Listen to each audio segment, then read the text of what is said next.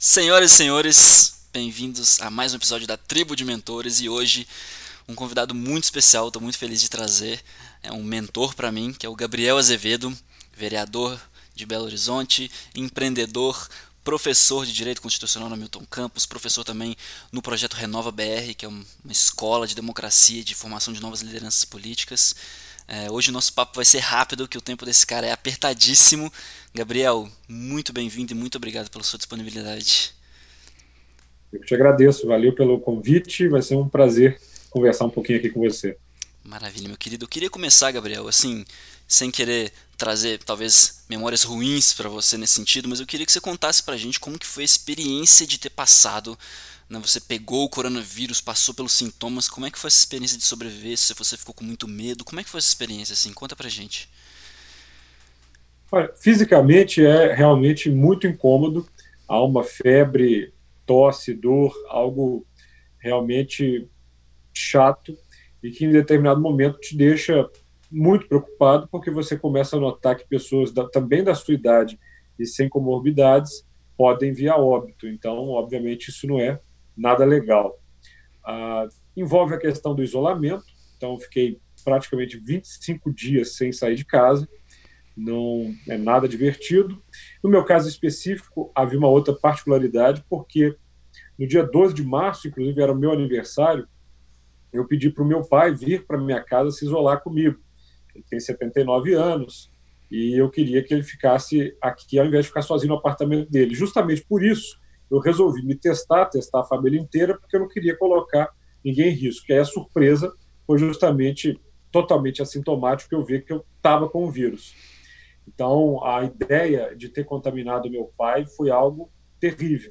Ainda bem, ele não se contaminou, mesmo convivendo comigo a semana toda, o final de semana, o que deixa cada vez mais claro que uh, a, a, a minha contaminação tinha sido perto do, do momento do teste. Uhum. Eu presumo que tenha sido no dia 13. E, claro, tem uma questão por ser figura pública. Há todo uma, um, um complexo de situações é, envolvendo isso. No final de semana anterior, eu, eu tinha dado uma festa de aniversário, Nossa. que foi no dia 7 de março, quando Belo Horizonte estava tendo o clássico Atlético e Cruzeiro, como todo mundo estava numa vida normal, mais um veículo de, notícias, o UOL publicou que essa festa foi no dia 12, né, quando eu já estava numa espécie de isolamento e tomando todas as medidas, porque tudo foi muito rápido naquela semana. E aí você tem acusações, gente dizendo que você foi em festa que você não foi. Então, se fosse só uma pessoa que não tivesse um mandato, uma visibilidade, talvez teria sido mais simples. Na primeira semana, ah, quando os sintomas ainda não existiam, mas passaram a existir, eu tive que lidar com eles e com a ideia de desmentir uma série de coisas que não eram fato nessa história. Mas também, também pela visibilidade, foi muito bacana contar com a solidariedade e o carinho de muita gente. Uhum. Minha portaria ficou repleta de comida, livro, presente. Foi muito gentil por parte das pessoas. Chegou algum momento específico que os sintomas ficaram muito, muito, assim, ruins? Dia 21 e 22 sábado para domingo, a febre passou de 40, a tosse era o tempo inteiro e parecia que tinha alguém sentado no meu peito. Ah, como a falta de ar não aconteceu, eu não fui para o hospital. Dizem que esse é o sintoma mais grave. Mas depois que eu me senti curado, ainda foi quase uma semana não tão bem. Aí eu fiz o teste para ver se já estava livre do vírus, estava, mas o vírus abriu no meu pulmão a a chance de uma bactéria. Então, fiquei mais cinco dias depois precisando é, me tratar com antibiótico. Nossa senhora. É, é um saco. Bom, que bom que você está melhor, inclusive que sua família também está melhor. Gabriel, acompanhei também toda essa comoção, foi bem interessante. É, bom, mudando um pouco de assunto nesse sentido, trazendo um pouco mais para a visão macro, já é um consenso que a gente não está seguindo de maneira nenhuma as melhores medidas. É, pelo menos não em nível Brasil, né? algumas iniciativas bem diferentes por estado, por cidade. É, mas eu queria saber pra, de você, assim, porque eu imagino que você estude muito, tenha, esteja acompanhando muito o que está acontecendo no mundo. Teoricamente, quais teriam sido as práticas que a gente deveria estar tá tomando num cenário ideal? Se o Brasil fosse, assim, um país muito inteligente, estivesse tomando as melhores medidas possíveis, só para a gente ter essa noção comparativa. Bom, Como você disse, eu sou professor numa escola de política e eu defendo muito o conceito de política pública baseada em evidências. Há muitas evidências nessa crise. Ou seja, o vírus surge na China, lá de novembro a janeiro permanece, começa a se espalhar na Europa a janeiro, fevereiro, a questão da Itália, a gente vai vendo a coisa chegando, vai vendo a coisa chegando, vai vendo quem tem sucesso. Eu gosto de comparar muito para. Porque quando você fala da Nova Zelândia, as pessoas dizem que é uma ilha e que é diferente, embora a Nova Zelândia teve posturas brilhantes a respeito do problema. Mas na Escandinávia é fácil comparar Finlândia, Suécia, Noruega, Dinamarca. A Suécia foi o país que decidiu não fazer o isolamento social, outros fizeram. A previsão econômica dos problemas é similar para todos. O que muda é o número de mortes. A Suécia passou a ter um número de mortes por milhão de habitantes enorme, se comparado com outros. Então, na ausência do, da vacina, que espero eu chegue o mais rápido possível, a medida mais, enfim, a medida mais adequada é o isolamento social, está bem claro.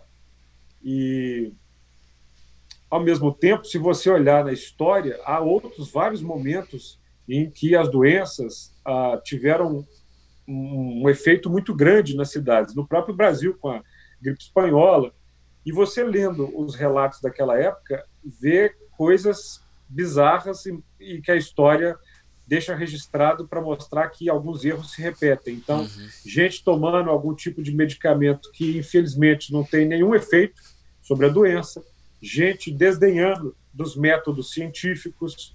Então, lamentavelmente, no Brasil, essa federação, você vê bons exemplos de municípios, eu acho que Belo Horizonte tem dado um bom exemplo, com várias medidas corretas. Minas Gerais também tem dado um bom exemplo, com muitas medidas corretas, mas para verticalizar e subir, a União não faz isso. Ou seja, tem um presidente que, nesse momento, não lidera pelo exemplo, não defende aquilo que é o mais evidente, atrapalha outras pessoas que estão tentando organizar uma forma de combater isso e estimula uh, brasileiros a ficarem contra brasileiros e o que é pior, contra a ciência, contra os dados, contra a medicina. Isso é terrível. E, então, em, você acha que a única coisa que a gente poderia melhorar nesse sentido, tirando toda essa questão do presidente, seria aumentar o número de testes, por exemplo, a gente ainda está pecando nesse sentido, é, você acha? O número de testes, por exemplo, o secretário de Saúde aqui de Belo Horizonte prometeu para essa semana um aumento de testes e começaram a fazer os testes que o governo federal enviou. Não são bons. Dão muito falso negativo e dão muito falso positivo. Ou seja, o governo federal, ao invés de canalizar sua energia na aquisição de bons insumos, de testes, de equipamentos de proteção individual, fica perdendo tempo em coisas que não fazem sentido, aumentando a produção de cloroquina, que enfim, vários, vários, é, várias pesquisas já falaram que não são, que não é uma, uma, um medicamento eficiente nessa crise. Então, acredito que os estados e os municípios estão muito sozinhos diante desse combate. É interessante você falou do, do nosso presidente, assim, que ele ganhou a eleição usando um conceito que você não gosta muito, que é o da nova política, né? Que é basicamente o não fazer política, que é horrível. Mas ao, ao, ao, mesmo tempo, nos últimos tempos, ele começou a fazer uma velha, não necessariamente boa política, que é de fazer alianças, distribuir cargos. Ele começou a adotar uma postura mais nesse sentido, assim. E a minha pergunta é: esse é o único jeito de se fazer política? É, pelo menos assim para essa, essa questão de formar consensos. Como é que funciona isso? Esse é o único jeito de fazer política mesmo? É, eu não gosto do termo nova política porque quem chama a política de nova mente, né? É a mesma coisa que o Getúlio, em 1937, chamar ah, o golpe e o Estado ditatorial dele de Estado Novo. De novo, não tinha nada. É, então, assim, Estado novo, Partido novo, política nova, essas coisas todas não existem. Existe Estado, existe partido, existe política. Política é uma atividade humana inventada no século VI a.C., quando os cidadãos perceberam que era possível organizar a vida na cidade de maneira coletiva, então, política é uma expressão grega para cuidar das pessoas na cidade, e isso foi feito democraticamente em Atenas por algum período, até desaparecer por completo em 322 a.C. e só retornar no século 17 na Inglaterra. Então, quando você fala que há uma nova política, você está, de certa forma, querendo dizer que você é melhor do que os outros, é, que você está reinventando algo e está criando algo que, nossa, ninguém sabia como funcionava. Isso é terrível, porque, na verdade, há excelentes exemplos de política no mundo inteiro e na história. Né? Vários políticos da história foram incríveis nas suas atuações, é, vários momentos da história a política foi brilhante para resolver os problemas. Então, o presidente, na verdade, não me parece ter vencido a eleição dizendo que era de uma nova política, mas ele é um, ele se vendeu como um antipolítico. E é que é engraçado e falso, porque é alguém que conviveu como deputado 30 anos no Congresso. A primeira eleição dele, né, para vereador é no final da década de 80 e passou praticamente a nova república inteira como deputado federal. Não me recordo uh, e não sei de nenhum momento em que ele agiu de uma maneira muito diferente do que faz o baixo clero do Congresso, né? Uhum. Uh, pautas birutas, uma articulação medíocre, sem grandes causas nacionais, não me pareceu nada inovador. Então, isso colocou como um anti, uma antipolítica uh, e tentando entrar no embalo de uma corrente de ódio muito forte contra o governo do PT, uh, ah, que abusou demais da corrupção e de outras práticas condenáveis. Você me pergunta se o que ele está fazendo é política. O que está acontecendo agora, para ele tentar se salvar de uma fragilidade governamental, é utilizar uma brecha do que o sistema brasileiro acaba fazendo com que ocorra. A nossa Constituição de 88 foi escrita pensando no modelo parlamentarista. Em 1993 se votou pelo presidencialismo. Então as pessoas vão na urna, elegem um presidente mas ele não necessariamente tem maioria no Congresso. Para conseguir essa maioria, há algumas práticas. Essa famosa toma lá da cá, que configura o presidencialismo de coalizão, foge de um ambiente programático para entrar no ambiente de compra mesmo parlamentar, em que cargos e, e outras vantagens são distribuídas para que os deputados estejam na coalizão de apoio. Isso não é a primeira vez que é feito no Brasil, mas o que é engraçado é porque o presidente ganhou criticando muito isso. Você tem o general Heleno, que é um dos quadros mais renomados desse governo, sendo gravado se gritar, pega centrão, não fica um meu irmão, ou seja, um hipócrita, porque está fazendo aquilo que criticou. Né? Então, acho que essa é a situação. Você tocou em um ponto interessante, porque, voltando no Congresso, até nesse modelo mais parlamentarista, assim, a gente vem arrastando várias agendas, é, o presidente estava preocupado com combater o, comunismo, ou preservar algum tipo de bons costumes com o máximo de aspas possíveis. E a gente viu que essa agenda de reformas, a única que foi relativamente bem sucedida foi a reforma da Previdência, e foi tocada pela Câmara dos Deputados, talvez a gente possa dizer que pela, pela figura do Rodrigo Maia. E a minha pergunta é o seguinte: cada vez mais, nos últimos tempos, como a gente não pode contar com o presidente, eu tenho a impressão que a atenção está se tomando para esse lado mais pro poder legislativo, assim. O legislativo está tomando esse uhum. protagonismo. Isso, como que você vê isso? É, é positivo essa, essa atenção para o legislativo de alguma maneira? Em qualquer democracia, sim. O parlamento é o depositário uh, do, do, poder da sociedade, ou seja, está até da Constituição, todo poder emana do povo, uh, que é representado, que o exerce direta, direto ou indiretamente através do voto. Então, eu sou o detentor de um mandato concedido pela sociedade belo-horizontina para cuidar democraticamente da cidade. Assim é com os deputados estaduais, assim é com os deputados federais e senadores. Só que o Brasil tem uma cultura antiga, uh, uh, paternalista, populista e pouco democrática, em que a gente coloca as fés, uh, não eu, não você, mas muita gente coloca a própria fé na figura de uma pessoa.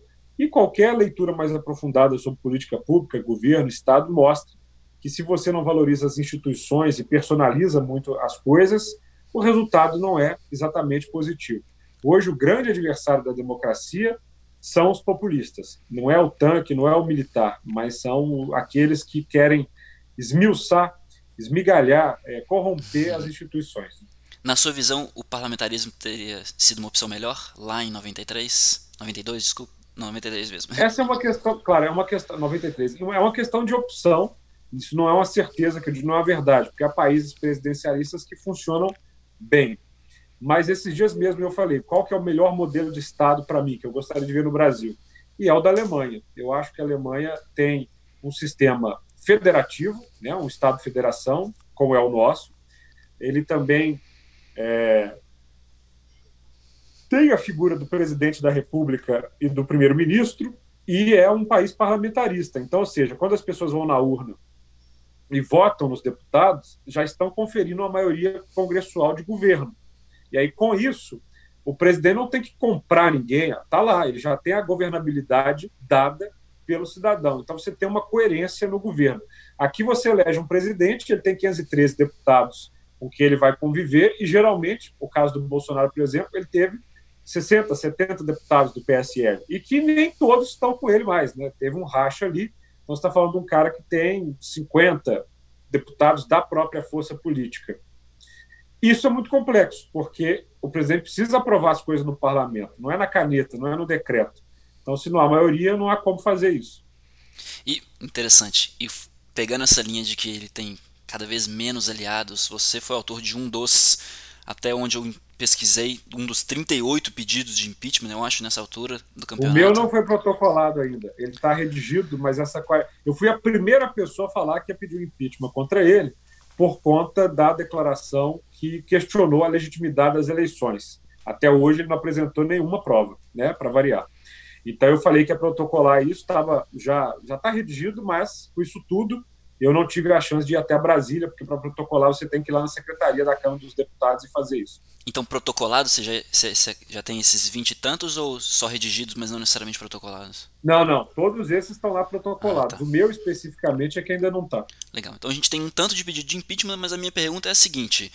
A gente está num uhum. momento muito sensível e aí a pergunta é qual que é o melhor momento para o Rodrigo Maia para esse processo ser iniciado, né? Qual que é o custo político que vai ter isso para a gente? Porque não sei se é pior a gente ficar com o que tem ou começar um processo de transição nesse momento tão crítico também. Qual que é a sua opinião em relação a isso? Bom, na minha opinião, uh, o impeachment ele não é só uma questão de cálculo político. Em que sentido? Uh, o que o Maia espera é que a popularidade do presidente caia. É a regra clássica. Um presidente que não tem popularidade pode ser removido do cargo sem que a população se uh, revolte tanto. Uhum. Você veja que no impeachment do Collor houve até uma regra, você não encontrava movimentos a favor dele. Mas no impeachment da Dilma, mesmo com uma popularidade de 15% por aí, ainda havia na sociedade manifestações contrárias e e uma lembra da votação do Congresso eles dividiram a esplanada dos ministérios em, em dois times, né? Então você tinha ali uma manifestação. O que eu digo é que as pessoas não perceberam ainda que, ao contrário do Collor e da Dilma, o Bolsonaro não joga o jogo da política. Ele não está jogando ah, num tabuleiro que os outros políticos acham que ele está. Ele não atua para, olha, eu estou querendo uma maioria, estou querendo me reeleger. Não, não é um político clássico. Ele está querendo destruir o regime democrático brasileiro. Esse é, o, esse é o método e essa é a meta.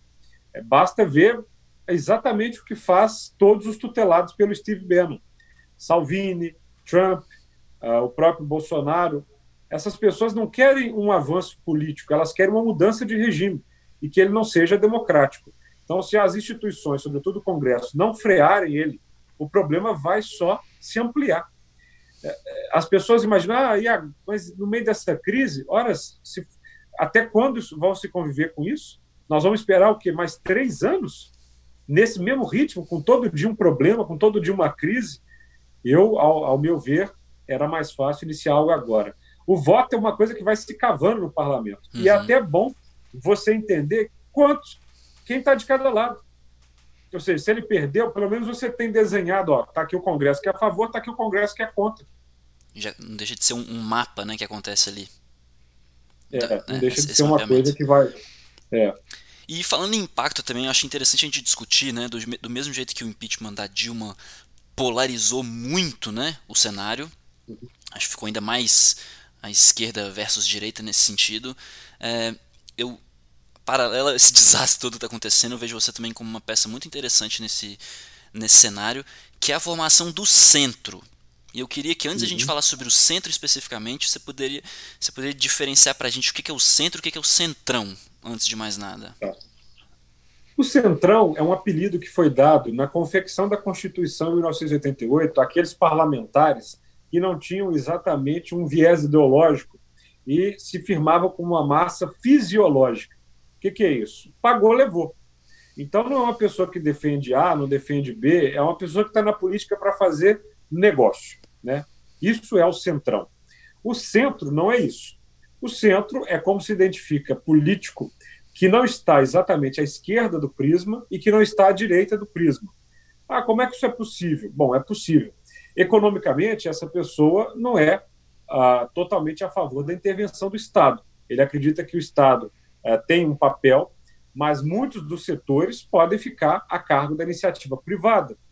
E aí nós estamos falando de concessões, privatizações, com as agências reguladoras. Uhum. Uma pessoa que defende isso pode ser categorizada pela esquerda como alguém de direita.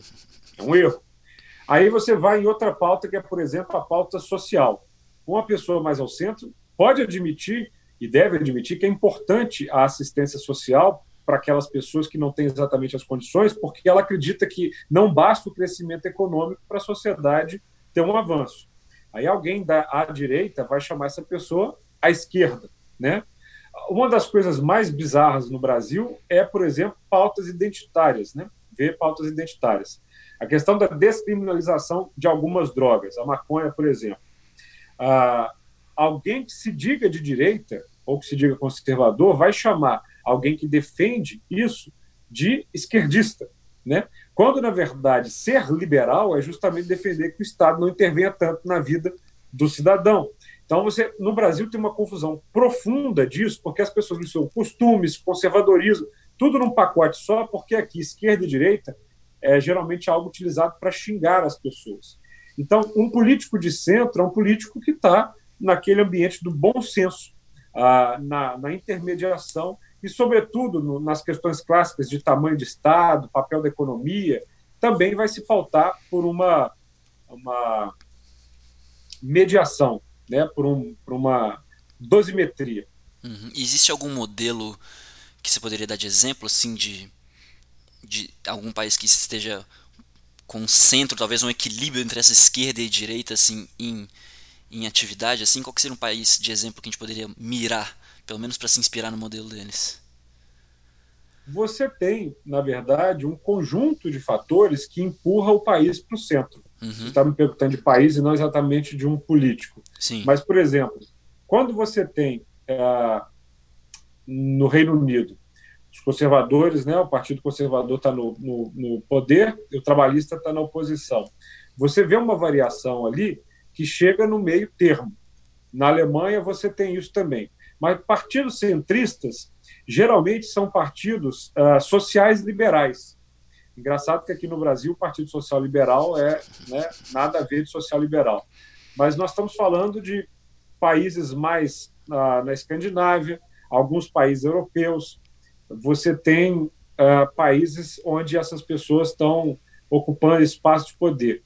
E aqui no Brasil posso dar exemplos. Né? Por exemplo, em matéria de governadores, o governador Eduardo Leite, do Rio Grande do Sul, é um governador centrista. Né? Uhum. Ele acredita em uma política econômica uh, baseada na economia do mercado, mas entende que o Estado tem um papel nisso. Está né? Tá lá privatizando como poucos na história do Rio Grande do Sul, mas não está deixando de atuar em matéria de assistência social e no forte, na forte presença do Estado em matéria de educação. Então, é, é um exemplo. Aqui, o, o Calil, Alexandre Calil, é um político centrista. Se você pega o governo dele, na pasta da Fazenda, do Planejamento, estão duas figuras como Fuad Noma e o André Reis, e na assistência social está Maíra Colares, por aí vai. Então você tem um equilíbrio. Um político centrista é um político geralmente equilibrado e que não está nos extremos do espectro ideológico. É interessante, Gabriel, porque a política é muito mal vista, né? principalmente num lugar como o Brasil. assim. Eu queria que você falasse para gente. Os políticos fazem por onde, geralmente? É, exatamente. Eu queria que você falasse pra é. gente como é que é o desafio, né? Falar um pouquinho do Renova BR, assim, talvez contextualizar rapidamente para o pessoal que seja, mas depois falar um pouco desse desafio de, inspirar as pessoas a confiar e acreditar e a ocupar cargos políticos. Né? Então, qual que é esse desafio do Renova, do Renova Brasil? Eu acho que o desafio é as pessoas acreditam que a política nunca vai melhorar. Tem gente que acredita que está tudo assim, não vai. E na verdade, essas pessoas têm uma posição muito cômoda, que é não participar e só criticar. No Brasil, há muita gente bacana que quer participar que quer ingressar na carreira política, que quer se dedicar à causa pública. E essas pessoas encontram muitas dificuldades, desde o preparo até encontrar uma legenda, muitas. O Renova ele foi criado para isso, para ajudar gente bacana que quer entrar na política a fazer isso de alguma forma. Então há muitas aulas explicando política pública, explicando como é que se faz campanha, há muita coisa lá. E aí você faz um processo seletivo, essas pessoas passam por um curso e por aí vão. E aí você tocou num assunto interessante que as pessoas, inclusive, eu acredito que outro dia você fez uma postagem comentando sobre uma coisa que a Anitta falou, né? Assumindo que ela não entende de política, não entende dos termos e tudo mais. Eu acredito que as pessoas não saibam mais o que é ser cidadão. Então, o que, que você acredita assim?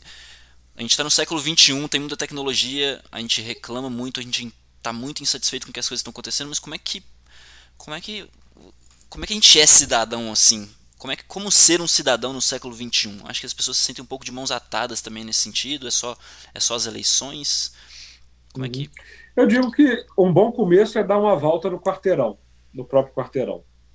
Ou seja, sai de casa, né? Porque geralmente as pessoas saem de casa, vão para o trabalho, voltam para casa, vão em algum lugar beber, fazer compras, ou seja, elas vivem uma vida que é só delas, só delas.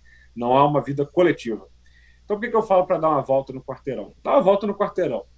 Pergunte-se: uh, as calçadas de todo mundo estão tá em dia? Como é que as pessoas aqui é, lidam com a questão da segurança? E os filhos aqui vão estudar onde? O que, que eu estou dizendo? Estou dizendo é que se as pessoas perceberem que outros problemas podem ser os problemas delas, e elas começarem a buscar soluções para esses problemas, elas vão ser cidadãs. Elas vão perceber que cidadania envolve, sim, votar bem nas eleições, sim, acompanhar os mandatários que elas elegem, e sim, uma postura que se preocupe com o ambiente onde elas vivem. O que falta, a meu ver, para a cidadania ficar mais robusta no Brasil é a mudança de uma postura que só aponta o dedo e fala, mas esses políticos não fazem nada a tarefa de cuidar da cidade é de todo mundo, não é só de poucos eleitos ou da administração pública. Uh, não jogar lixo no chão, tentar criar ferramentas de energia mais sustentável, tentar pensar o transporte público, pensar os problemas que todo mundo lida todo dia, né? Ou seja, a crime, a crime, o formato de cidade que a gente está criando vai valorizar, vai favorecer ou vai prejudicar o crime? Se todo mundo vai para um bairro onde está todo mundo morando num condomínio fechado com muro alto e ali tem violência, será que o problema é só das autoridades ou das pessoas que escolheram um modelo de vida uh, que não privilegia a segurança, a sustentabilidade e tantos outros problemas? Então, acho que ser cidadão é participar.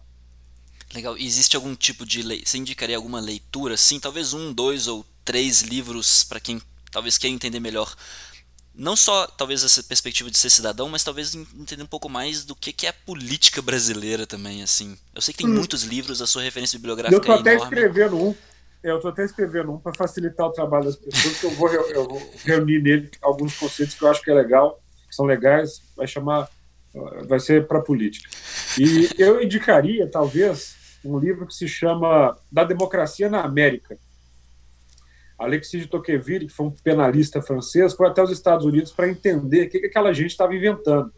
Porque ele vivia na Europa com tanto de rei, com tanto de majestade, mandando todo mundo, e de repente, do outro lado do oceano, se criou um modelo de convivência em que as cidades eram muito valorizadas, em que os empresários, e que os empreendedores, e que os cidadãos iam num prédio decidir para onde ia o imposto, se ia construir um hospital, se ia construir uma escola, e esse formato federativo que os americanos inventaram e que a gente importou e copiou, vale a pena ser percebido melhor para as outras pessoas. Legal. Da Democracia na América, Alexis de Tocqueville. Isso. Algum outro vem em mente? Vem, tem uns outros bons também. Uh, sobre a democracia, de Robert Dahl, é muito bom. Legal. O que é política de Hannah Arendt também é muito bom. Legal. Gabriel, eu queria mudar um pouco de assunto nesse sentido. Uhum. Talvez, talvez tenha um paralelo interessante, mas eu não posso deixar de, de perguntar, porque acho que você, talvez a sua figura pública seja de vereador, mas é também o meu objetivo é entrevistar para a gente entender enquanto ser humano também. Você fez umas postagens muito interessantes. É, ontem, hoje é dia 18, né? Ontem foi dia internacional da luta contra a homofobia, bifobia, transfobia. 30 anos que a OMS retirou a homossexualidade da lista internacional de doenças nesse sentido. Uhum. E você fez uma postagem interessante também da Assembleia Legislativa de Minas que aprovou a, a restrição, o fim da restrição de doação de sangue por homossexuais. Uhum. E Nessa sua postagem você se define, se você me permite, você se define como um curioso quando o assunto é sexualidade. Citou uns livros que eu achei super interessantes do comportamento sexual no homem e na mulher. Eu queria, assim, assim como muitos enxergam essa posição do centro, né, como uma do centro político como uma coisa que de indecisão, ou você é de esquerda ou você é de direita, assim, como que você vê esse lugar? Como é que você enxerga esse lugar da bissexualidade? O que, que você acha que assim, as pessoas precisam entender ainda que elas não entenderam? elas precisam começar a se lamentar muito por não terem a sorte que eu tenho e que outras pessoas têm. Acho que esse é um bom começo. É, eu vou brincar com isso no sentido em que, para você ter empatia, para você compreender outra pessoa, você precisa é, deixar de enxergar o mundo apenas com os seus olhos. Uma das coisas que eu mais gosto de fazer, e que para mim é um processo educacional relevante, é viajar. Então eu já acumulo aí 91 países. Eu gosto Uau. muito, muito, muito de viajar. E quando você chega num ambiente tipo a Índia, e se você não, não desapega das suas certezas ou do que você considera que deve ser a vida, o mundo, você não consegue nem entender onde você está pisando. Na hora que você pega um barco 5 horas da manhã para no meio do rio uh, Ganges, vê as pessoas queimando os entes queridos, jogando as cinzas ali no rio, e acha isso muito relevante, uh, tem gente que vai falar, nossa, mas que gente bomba, né? Acha, acredita nesse tanto de Deus, Shiva, elefante, bicho, que gente primitiva, talvez eles olhem assim, uhum. algumas pessoas. Mas olha, qual que é a diferença deles para quem uh, acredita na história de Jesus Cristo, na ressurreição, uh, segue o Papa. São pessoas do mesmo planeta que têm visões muito diferentes. Então, o ser humano ele já é diverso culturalmente. Quando vocês falam da sexualidade, então, é, uma, é um desconhecimento não abordar a história e até o ambiente horizontal que a gente vive hoje, notando que você tem inúmeras orientações. Só que com o tempo, tudo vai ficando uh, tudo muda na sociedade. Se você volta na antiguidade, no período clássico de Atenas, por exemplo, ou de Roma, o relacionamento sexual entre dois homens não gerava em ninguém nenhum espanto, né? Era um outro tipo de cultura que vivenciava ou vislumbrava isso tudo. Ah, a mesma coisa que você tem culturas em que há um relacionamento até poligâmico. O homem, o ser humano, surge num relacionamento poligâmico. Ah, você tinha comunidades matrísticas e não patriarcais, onde as pessoas, até por não entenderem bem a reprodução, os seres humanos conviviam ali com homens, mulheres, né, feminino masculino, havia uma, uma, havia sexo entre todos, as crianças que iam nascendo iam sendo criadas por todo mundo que estava ali. Uhum. Isso é o início da civilização humana. Então, por exemplo, a própria ideia do casamento, ela já surge, é reforçada com o avanço da sociedade ah, e muito reforçado pela igreja na Idade Média. Bom, posto todo esse caldo, hoje em dia, em pleno 2020, eu acho que a gente avançou muito no sentido de abraçar a felicidade. O que, eu chamo de abraçar a felicidade? Muita gente é infeliz por não admitir, primeiro para si próprio, o que é. Né? Uhum. Eu acho que é, dizer para a sociedade o que você é já é um outro passo. Eu me lembro muito bem, com 16, 17 anos, eu saquei o que eu era. Ah, Para mim estava muito claro. E eu nunca me privei da minha bissexualidade. Nunca. Ah, e aproveitei ela assim que eu pude, o tanto que eu gostei. Uh, continuo fazendo isso. Ocorre que, quando eu tinha 17, 18 anos, uh, você estava falando de um período bem anterior ao que a gente vive hoje. A questão da sexualidade há 10, 20 anos atrás não era abordada como a gente aborda uhum. hoje. Já uhum. mudou bastante. E por ser bissexual, uh, obviamente, eu imaginava que ao deixar isso muito claro, eu perderia, digamos, a, a parte da minha sexualidade relacionada às mulheres. Eu imaginava que isso poderia ser visto com certo preconceito, como ainda é, né, uhum. pela parte feminina. São dois preconceitos, né, falando da minha experiência pessoal, claro. Uh, eu sinto muito pouco, porque como sou um homem cis, uh, o que eu mais escuto, o que é mais engraçado é assim, mas você não parece. Né? Uhum. Eu jamais imaginaria. É, eu nunca imaginei, é, porque as pessoas têm um estereótipo de qualquer pessoa que não seja heterossexual, uh, de um tipo de gay mais feminino ou, ou de até uma pessoa trans. Mas, é, e aí eu falo, há uma enormidade de homens bissexuais e até homossexuais que têm um comportamento muito parecido uh, fisicamente, esteticamente, com o de um homem heterossexual. Isso não é uma questão. Mas uh, eu imaginava eu estava dizendo o preconceito é homens gays em relação a homens bissexuais imaginam que você é, é indeciso ou mentiroso, né? Você está ali tentando é, disfarçar, na verdade você é só homossexual e não tem o outro lado.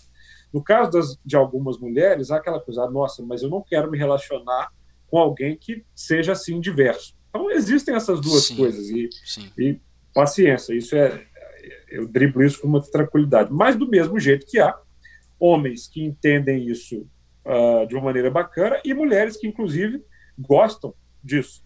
Uh, do mesmo jeito, ontem, quando eu postei, né, eu falei até muito cuidado para expressar isso, para não parecer que eu estou colaborando com a ideia da sexualização ou da fetichização feminina. Claro. Mas quando uma mulher se diz bissexual, a compreensão da sociedade, vou usar outra palavra que é a compreensão, mas o entendimento ou até o comportamento de algumas pessoas em relação à sexualidade feminina é de fetichização. Sim. Se uma mulher está é, casada com um homem, é, isso assim é uma pesquisa com, com amigos, né, com, com sociedade. o desejo, a fantasia de ter, de fazer sexo, né, um homem com duas mulheres, Sim. ele existe na sociedade. É um fetiche que as pessoas conhecem. E tanto é que a, a produção pornográfica desse conteúdo é grande. Agora, o contrário, embora ele também exista, muitas mulheres têm o mesmo fetiche de, de ter dois homens e até que eles se relacionam durante o sexo, já é diferente. Então, tudo isso que eu falei serve para dizer o seguinte: há alguns anos, ver um homem negro com uma mulher loira ou ver uma mulher negra com um homem loiro suscitava nas pessoas muitos preconceitos e ainda suscita, uhum. né? Ainda suscita. Mas a, a sociedade foi entendendo isso de um jeito melhor. Pode acontecer. Então, a mesma coisa, ver um homem com outro homem já suscitou mais preconceito no passado do que hoje. Ao observar as novas gerações, pessoas que têm 20, 15 anos, o ambiente é mais a, a, a receptivo com essas questões que sempre existiram na sociedade, sempre existiram, mas em determinados momentos da história tiveram mais ah, resguardados ou reprimidos. Eu acho que nesse sentido, por mais que em algumas partes do mundo isso ainda seja inclusive crime, né? O relacionamento entre homens Sim. pode gerar pena de morte em lugares da África, da Ásia. Nas democracias, uh, tudo isso é muito aceito por lei, inclusive, e você pode ser quem você quer. E eu acho que o que eu falei ontem é isso eu conheço. Ontem, quando eu fiz a postagem, então, a quantidade de mensagens que eu recebia foi enorme. Tanto de mulheres quanto de homens falando: você não sabe o tanto que a sua mensagem me ajuda, uhum. porque eu também sou bissexual, é, e isso para mim conta muito, porque eu. E alguns falando: eu, eu, eu me abri por causa de você, ou eu estou motivado a me abrir por causa de você, a falar para minha mulher, a falar para o meu marido, porque conviver assim é muito difícil. E é um número muito grande de pessoas que têm essa mesma orientação. Então, ah, é isso. Eu acho muito bacana. Eu, se eu pudesse, ninguém escolhe isso, por isso se chama orientação e não opção. Mas se lá na, se hoje eu pudesse voltar no tempo, Você escolheria isso? Escolheria exatamente isso. Eu um cara muito feliz com a minha orientação sexual. É, não, não, não, sou de ficar esbanjando nada, não, mas sou um cara muito feliz com a minha orientação sexual. Tive incríveis relacionamentos com mulheres, tive namoradas muito bacanas, é, tive um namorado muito legal, estou solteiro hoje e caiu na rede a peixe. muito bom. É, é, eu também acho que é um papo muito interessante também e também acredito, mas aí são teorias próprias que não deixa de ser um estágio, um estado natural do homem e da mulher, essa bissexualidade, mas a gente vai criando um monte de preconceito ao longo do caminho. Gabriel, pra gente fechar, a gente tem só mais alguns minutinhos com você também. o Alfred Kinsey, o Alfred Kinsey, que é o livro que eu recomendei, ele mostra um conceito muito interessante que é o da escala que ele criou. Então, você tem a heterossexualidade, você tem a homossexualidade e a bissexualidade. Mas não são três caixinhas. É um espectro. É como se fosse uma regra de espectro e gradação. Legal. Então, assim, é que você falou, ah, eu acho que a bissexualidade é uma coisa que tende a acontecer. Pode ser, mas eu acredito verdadeiramente que existem pessoas heterossexuais convictas, como homossexuais convictas, uhum. e que não há exatamente ali um, um, processo de formação ou de repressão. Não, é uma orientação bem clara delas mesmo. Muito embora, pensando nessa régua, o que eu não consigo acreditar, claro, e até por evidências científicas, é que a maior parte das pessoas esteja distribuída nos seus extremos ou no exato meio disso tudo. Né? Você tem ali a, o espectro que vai funcionando. Eu só acho que a sociedade deve e precisa avançar na direção de que todas as pessoas precisam do direito de terem a sua orientação sexual respeitada e, e não sofrerem preconceito por isso. Ou, e não ter medo de experimentar e encontrar as próprias verdades também, né? Nesse sentido, não, se sentir livre. É, isso, isso faz parte, por isso que eu falei, a conversa começa assim. Primeiro você tem que se aceitar. Muita isso. gente imagina, olha, o desejo reprimido ele gera muitos problemas em qualquer pessoa. Ele gera frustração, infelicidade. Então, quando a pessoa dá aquela luzinha, ela fala, será? E ela, ao invés de falar, bom, deixa eu ir lá testar, né? Ao invés dela. Eu, não precisa ser necessariamente o sexo propriamente dito, ou seja, ela pode se excitar vendo qualquer conteúdo erótico ou pornográfico e admitir para si, poxa, eu gostei disso. É, disso até eventualmente fazer alguma coisa, claro, vai uma diferença. Mas negar para si a própria excitação é algo que faz muito mal. Sim. Você falou, é o Alfred Kinsey e os livros são o comportamento sexual no homem e o comportamento sexual na mulher, né? No homem humano é. e na mulher muita humana. Coisa, muita coisa já foi escrita depois disso também, mas é, eu acho que o interessante é que ele faz esse estudo no momento em que os Estados Unidos da América consideravam a heterossexualidade, claro, que é normal, qualquer coisa além disso não é normal, e ah, sexualmente havia o conceito da reprodução, né? ou seja, o sexo é para reprodução e não para o prazer. Claro que eram duas grandes mentiras, porque os Estados Unidos da América né, são um ambiente onde a sexualidade transborda de várias formas possíveis. Mas ele fez isso, então, num contexto de revelação. E quando ele publica esse livro, ele entrevistou 10 mil homens, ele não achou nenhum igual. Né? Ele perguntou tudo, ou seja, qual é a sua orientação, uh, qual que é o tamanho do seu pênis, quanto tempo uhum. você gasta sexualmente. E ele viu o seguinte: qual que é seu fetiche? Não tem ninguém igual. Então, se você não tem um padrão, é, não dá para dizer que existe algo normal e outra coisa normal, né? Então é isso. É, muito legal. Obrigado por compartilhar, inclusive, Gabriel. Acho que a gente precisa de pessoas com essa tranquilidade para falar nesses temas. Eu vou já finalizar daqui a pouquinho, Gabriel. Eu queria só fazer mais algumas poucas perguntas. Antes de mais nada, você é um cara que está conversando com centenas de pessoas todos os dias, recebe milhares de mensagens. Não imagino o que deve ser estar no seu lugar nesse sentido, principalmente nesses tempos. Eu imagino que o volume de mensagens seja muito, seja muito grande. E eu imagino, assim, considero que você é um cara de alta performance nesse sentido, né? Você está envolvido em várias iniciativas. Uhum. Você tem algum tipo de rotina específica, alguma coisa rotina matinal, por exemplo, alguma coisa nesse sentido? Como é que seria a primeira hora ou duas horas do seu dia? Você tem algum tipo de ritual específico? Tá. Ler. Eu já acordo me informando com as principais notícias. É, o, é a primeira coisa que eu faço. Ou seja, eu dou uma checada no celular e ainda na cama jornais locais, jornais é, nacionais, jornais internacionais. Eu gasto um tempinho nisso e vou para a minha né, listinha do dia. Hoje a meta é essa, essa, essa. Acho que é uma coisa que eu faço. É, em dias normais, né, fora da, da pandemia, eu tenho uma, uma rotina cheia. Envolve uma série de compromissos, reuniões, e também almoçar, jantar, comer bem, tentar manter uma nutrição bacana e malhar também. Vou na academia, malho, corro, dedico também uma parte da minha vida à, à, à família, à interação uhum. social, né? Mesmo, acho que sou um cara que trabalho bastante, tenho o mandato de vereador, estou no Renova, estou na Jus Brasil, que é uma empresa, estou desenvolvendo um, uma nova ação do terceiro setor, que é o aplicativo Tem Meu Voto, estou com outro projeto de democracia. Então, assim, tem mil coisas realmente que eu faço, mas, e leio bastante também, me dedico à leitura, me dedico a escrever, me dedico a fazer a, gravações, uhum. então é, é, eu sou muito organizado, não durmo tanto, é, mas durmo bem, tenho o hábito, eu não preciso de despertador, é uma coisa que eu, que eu não uso, só se realmente, sei lá, tem que acordar às quatro da manhã para pegar um voo, alguma coisa assim, mas geralmente eu acordo por volta de seis horas da manhã, e indo dormir uma meia-noite e pouco. Ah, legal. É.